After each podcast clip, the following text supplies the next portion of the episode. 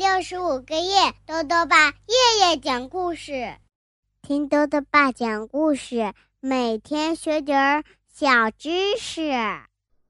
亲爱的各位小围兜，又到了豆豆爸讲故事的时间了。今天呢，豆豆爸继续讲《克拉拉的秘密》下集，作者呢是法国的巴德耶，胡眼娇翻译，由长江少年儿童出版社出版。昨天呢，我们讲到了，克拉拉刚刚上一年级啊，就已经认识很多字了。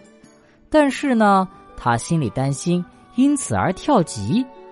为了保住这个秘密，克拉拉居然编出了自己是预言家这个谎言。同学们会相信吗？一起来听故事吧。克拉拉的秘密下集。第二天。老师在课上说：“同学们，不好意思，昨天我说错了。摄影师是下个星期二过来拍照，星期五才是做蛋糕。”安吉尔睁大眼睛望着克拉拉，克拉拉脸都红了。在校门口的时候，安吉尔跑向路易，对他说：“你知道吗？克拉拉有魔法。”然后。安吉尔一脸愧疚的看着克拉拉，说：“对不起，我忍不住把你的秘密告诉了路易，但他是我们的朋友啊，我们应该告诉他的。”克拉拉心想：“完了完了，我现在要怎么办呢？我的两个朋友都以为我是预言家，我只能接着装下去了。幸亏啊。”老师的讲台是个信息宝库，足够保证克拉拉瞄一眼就能预测未来。周四去图书馆阅读，因为游泳老师生病了，所以明天没有游泳课，改成参观博物馆。现在呀，路易和安吉尔确定了，克拉拉就是一个预言家，但是克拉拉反复告诉他们：“嘘。”这可是一个秘密。令人烦恼的是，秘密总有一天是会被发现的呀。有一天，在课间休息的时候，丽丽站在克拉拉面前，大声说：“你那些所谓的预言，我也知道，但是我可不是什么预言家，我就是识字而已。你也只不过是认识老师日程表上的字而已，承认吧。”你根本不是什么预言家。克拉拉觉得自己从头到脚都红了。丽丽接着说：“我可不像你这么会编故事。”克拉拉很想哭，她觉得没有人理解她，于是她解释说：“我是怕我说了会认字之后就要换班级了。我表哥就是这样被换了班级的。”我怕老师把我认字的事情告诉爸爸妈妈，然后把我调到二年级去。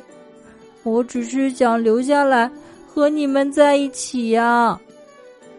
克拉拉的脸上流下了一滴大大的眼泪。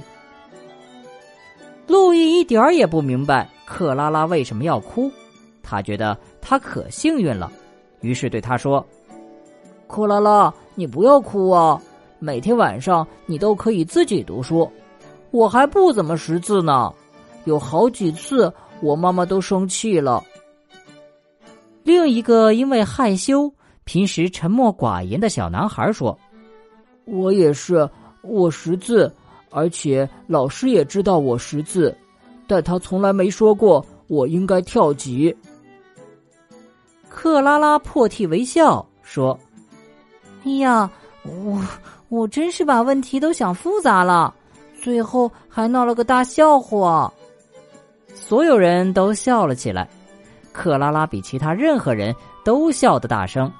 最后，安吉尔说：“不管怎么样，我们所有人都会很快识字了。”现在，所有的小伙伴们，不管是那些已经认识字的，或者是暂时还不认字的，都准备好要开始玩了。克拉拉如释重负，长长的舒了一口气，他不再有秘密了，并且今晚他要把事情都告诉爸爸妈妈。好了，小围兜，今天的故事到这里呀就讲完了。